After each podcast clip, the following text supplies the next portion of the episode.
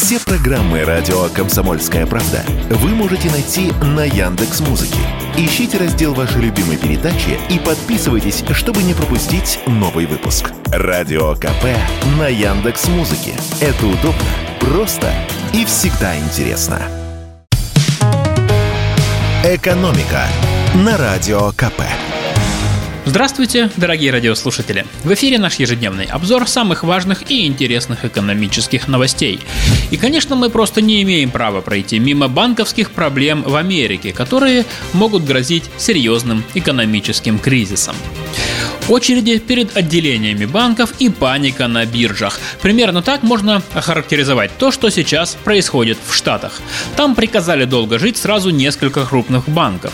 Один из них, Silicon Valley Bank, входил во вторую десятку по активам и был крупнейшим кредитором модных технологических компаний из Кремниевой долины.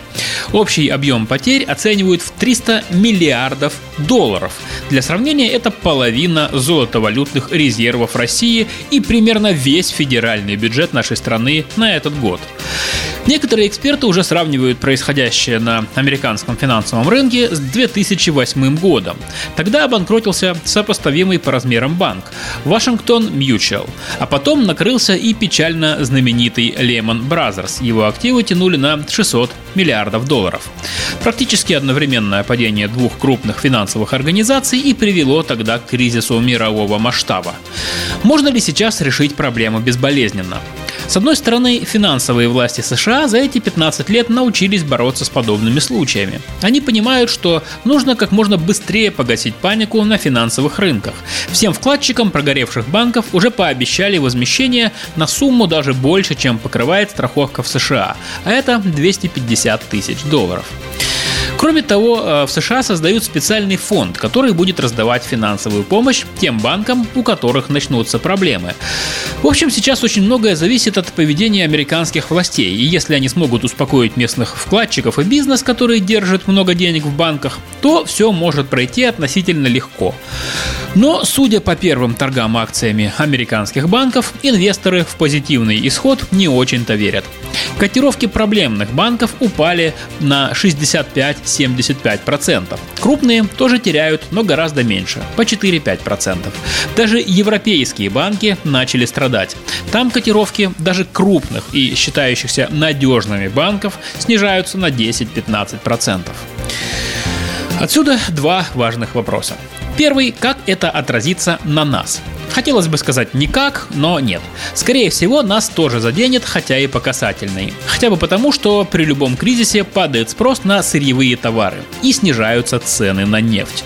Именно так было в 2008 году и в начале пандемии 2020.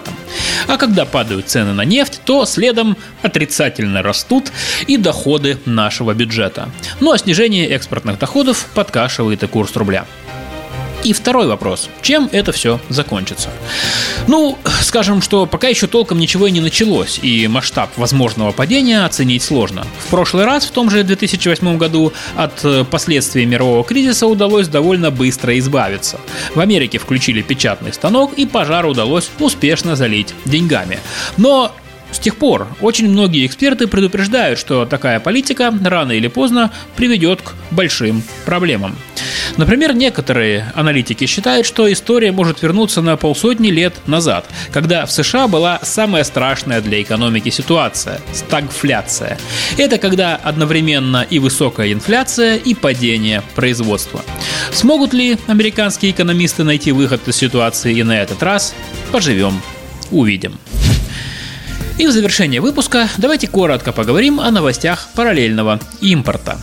К нам снова приплывет икеевская акула, причем совершенно официально. Минпромторг расширяет список товаров, которые можно ввозить в Россию без разрешения производителя, то есть по серому или параллельному импорту. Вот некоторые новые пункты из этого списка. Это автомобили Renault, Ford, Kia, Mazda, Hyundai, Citroën и Opel, товары для дома IKEA, одежда Джорджо Армани и Томми Хилфиджер, косметика и парфюмерия Ив Сен-Лоран, Ланком и Кирстейс, моторные масла Shell, Helix и Римула и бытовая техника Зануси. Когда именно начнутся поставки, сказать сложно. По мнению экспертов, часть продукции окажется на нашем рынке в ближайшие недели. Продукция востребованная, многие поставщики лишь ждали отмашки от Минпромторга. А вот цена – вопрос творческий. В любом случае она будет выше, чем раньше. Но насколько выше, будет зависеть от объемов поставок и спроса со стороны покупателей. «Экономика» на Радио КП.